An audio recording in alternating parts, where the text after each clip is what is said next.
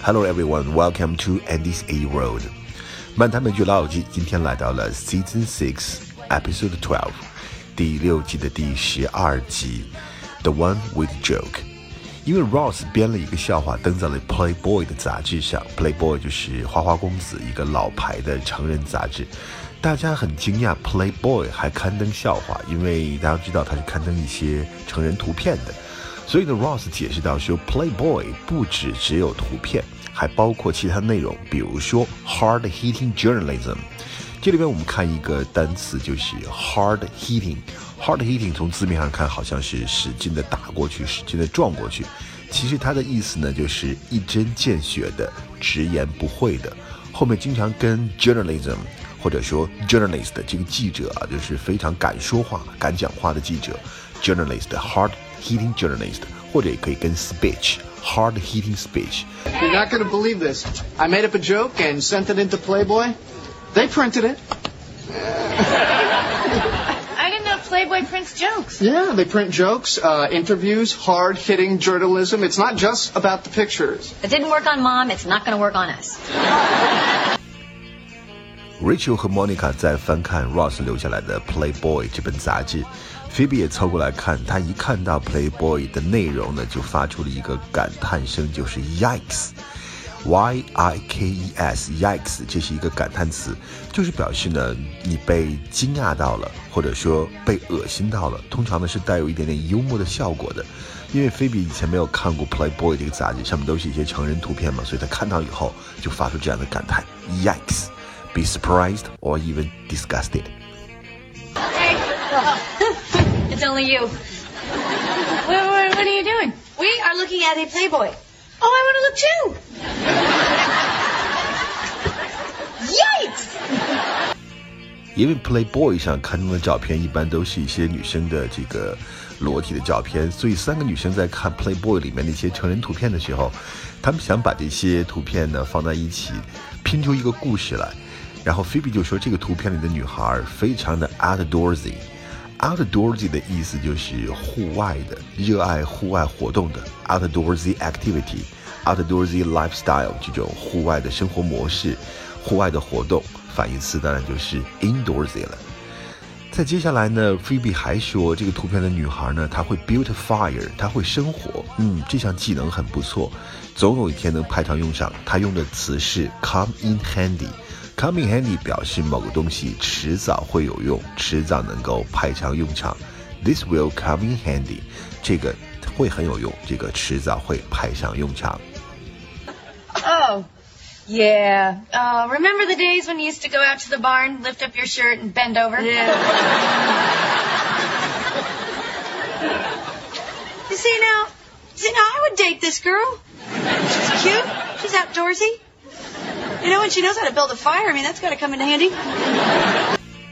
在这一集里面，几位老友不止一次提到了一个乐队，叫做 Heart，Heart 也叫 Heart Band，就是我们翻译成红心乐队也好，或者红心乐团也好，它是美国历史上非常著名的女子重金属风格的一个乐队，啊，主要是一对姐妹是核心，它是一个大的乐团，一九七二年成团，来自于 Seattle 西雅图，他们的代表作包括 Dreamboat Annie 等等。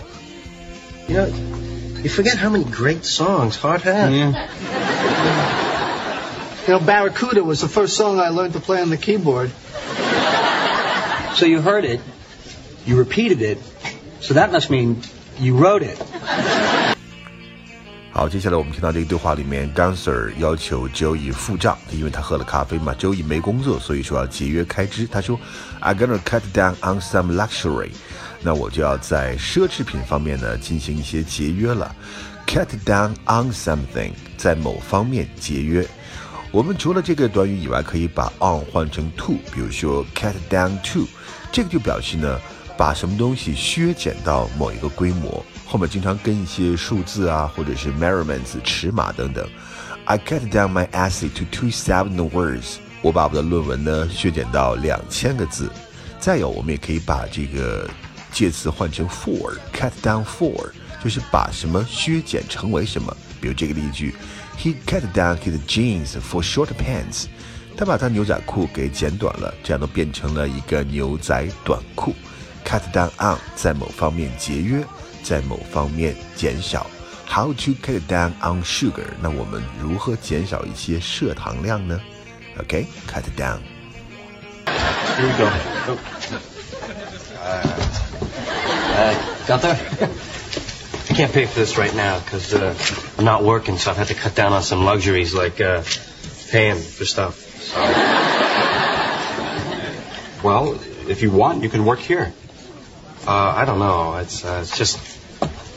See, I was a regular on a soap opera, you know, and and to go from that to this, it's, it's just. And, and plus, you know, I'd have to wait on all my friends. Okay, but the money's good. Plus, you get to stare at Rachel as much as you want. What? Flexible hours. 好，因为这一期的原点比较多，我就把它分成了上下两集了。那今天就是我们上集的最后一个原点。Monica 说，Phoebe 在选了 Rachel 以后没有选她，因为他们他两个人谁更适合 date。Phoebe 选了 Rachel，但是 Phoebe 当时又后悔了，所以 Monica 这样也生气了。他后来跟 Chandler 叙述的时候，他说，She wants to back out of it。他选了 Rachel，他想反悔来着，他想收回他的话来着。Back out of 就是把什么东西收回来，食言打退堂鼓。我们单说 back out 也可以表示食言退回打退堂鼓。比如说在这个交易当中，你会问啦，Can a buyer back out of accepted offer？那一个买家是不是可以反悔呢？已经接受过的一个 offer，你已经说同意这么卖了，是可不可以反悔呢？Back out of something。 She picked Rachel. I mean, uh, she tried to back out of it, but it was obvious. She picked Rachel. He took my joke. He, he just took it. It's wrong. You know what else is wrong? Phoebe picking Rachel. 好，这就是今天《漫谈美剧老友记》第一百三十三集上半集的内容。一针见血，要削减，派上用场会食言。我们下集再见，拜拜。